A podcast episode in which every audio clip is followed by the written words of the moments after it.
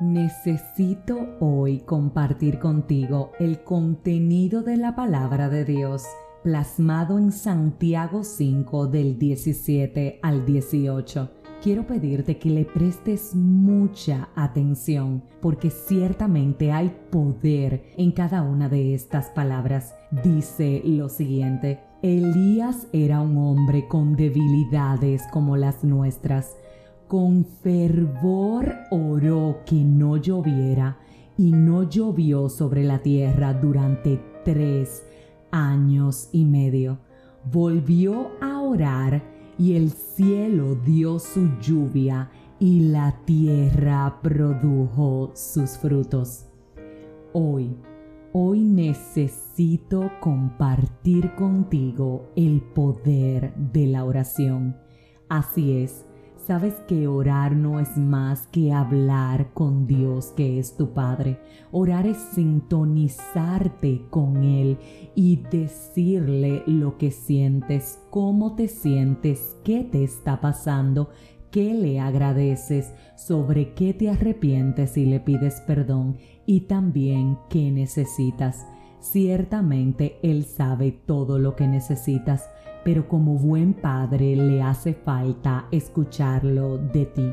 Y te comparto esta lectura bíblica en primer lugar porque Elías era un hombre como tú y como yo, repleto de debilidades. Sin embargo, hizo algo que nos falta en tantas ocasiones a nosotros, y es que oró pero lo hizo con fervor, es decir, que lo hizo con determinación y con la seguridad de que no iba a parar hasta que Dios le respondiera.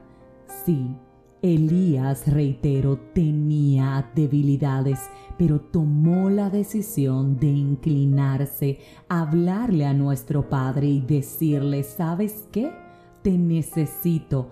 No sé cómo lo vas a hacer, pero haz que deje de llover.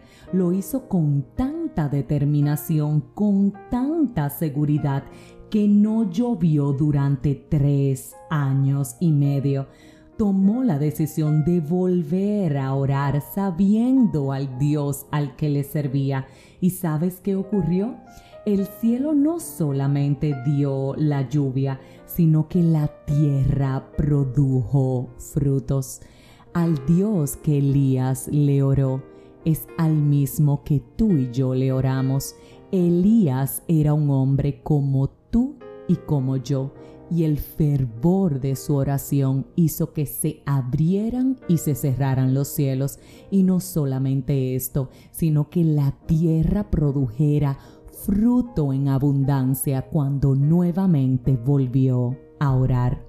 Esta lectura tiene poder porque revela cómo nosotros los seres humanos a través de la oración podemos mantener una relación directa con nuestro Padre.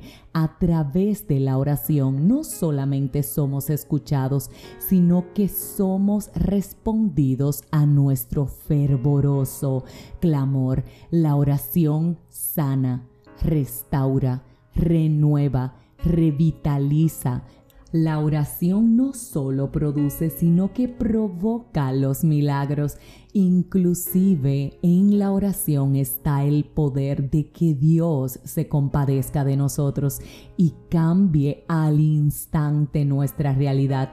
Bien dice la palabra que Jesús dijo, ¿no te he dicho que si crees verás la gloria de Dios? Y de igual forma dijo, todo lo que pidan en mi nombre, crean que ya lo han obtenido y así será. Hay poder en el nombre de Jesús, hay poder en el fervor de tu oración. La pregunta es, ¿estás orando?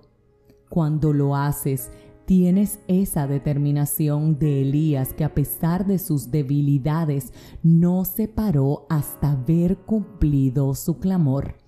¿Cómo está tu oración? ¿Qué tan constante eres?